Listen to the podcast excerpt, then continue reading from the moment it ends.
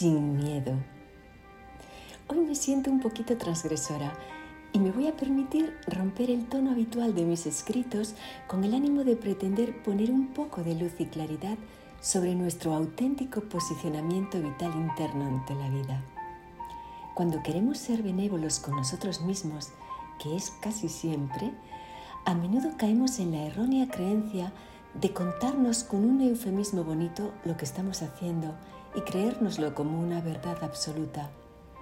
Generalmente ocurre que confundimos las palabras y les cambiamos el significado, pero en realidad es un autoengaño, no siempre del todo inconsciente, aunque por supuesto nos falta el coraje de admitirlo.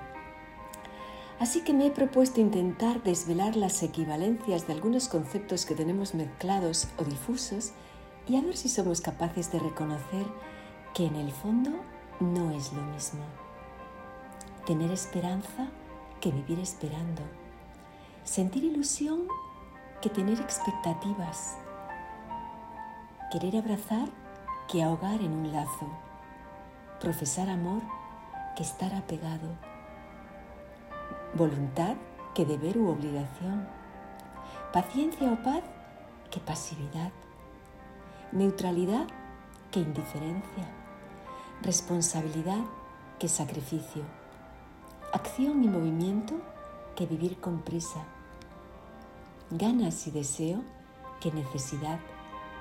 Observar y dejar ser que carencia de compromiso. Aceptación plena que conformismo.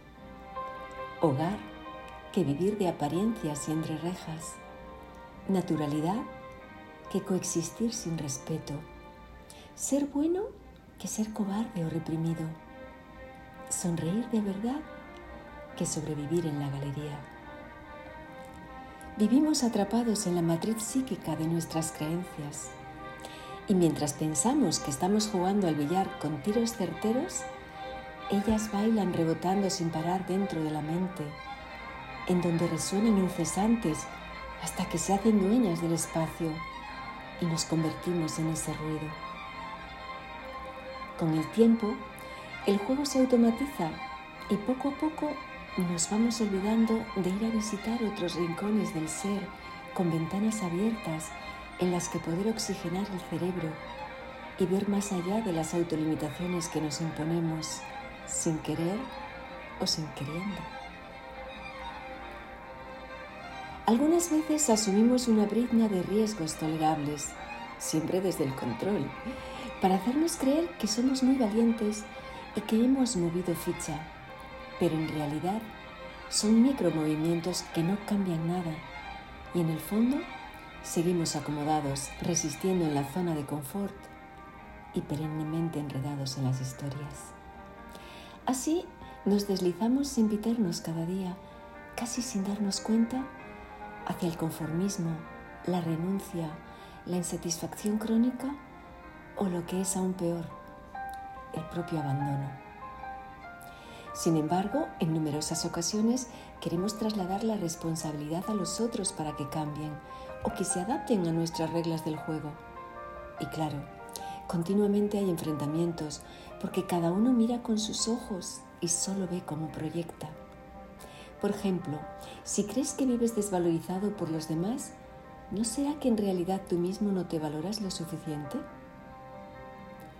Es una continua lucha de máscaras, repetitiva, cansina y estéril, porque acaba siempre en ese terreno de nadie y de todos, que es la ciénaga, en donde nos posicionamos como víctimas, pero al mismo tiempo nos sentimos muy seguros y a salvo de la fragilidad de la desnudez individual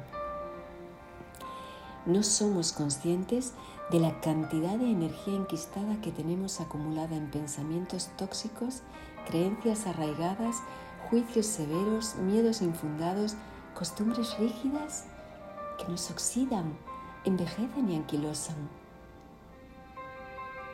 ¿Quieres rejuvenecer y sentirte ligero? Suelta.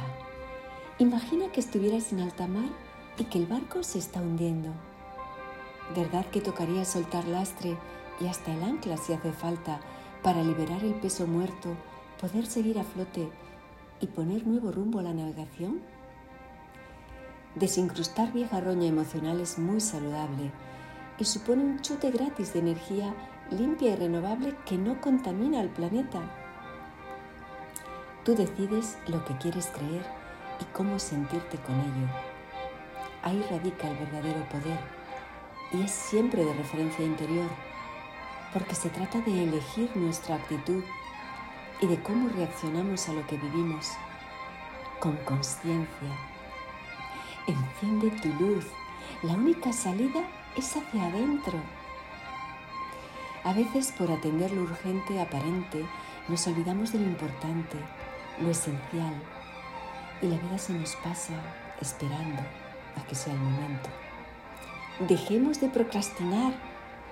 El tiempo no es solo oro, el tiempo es vida y se vive en presente. Y de repente, mientras estaba escribiendo sobre todo esto, sentí un impulso gigantesco y irrefrenable que me inundó. Una chispa con la fuerza de mil soles que brotó de mis entrañas y me encontré conmigo misma en profunda remodelación interna, haciendo un clic. Porque he decidido que yo no quiero vivir con el maquillaje amable del eufemismo condescendiente, ni descansar cómodamente en el vientre calentito y mártir de mis convicciones rancias, herrumbrosas y obsoletas.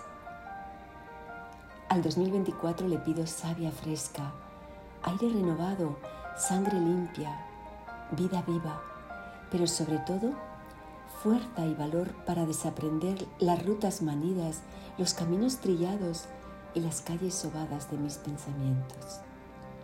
¿Te apuntas? Tu mirada eres tú. El mundo es como tú lo creas y la vida es lo que hagas con ella.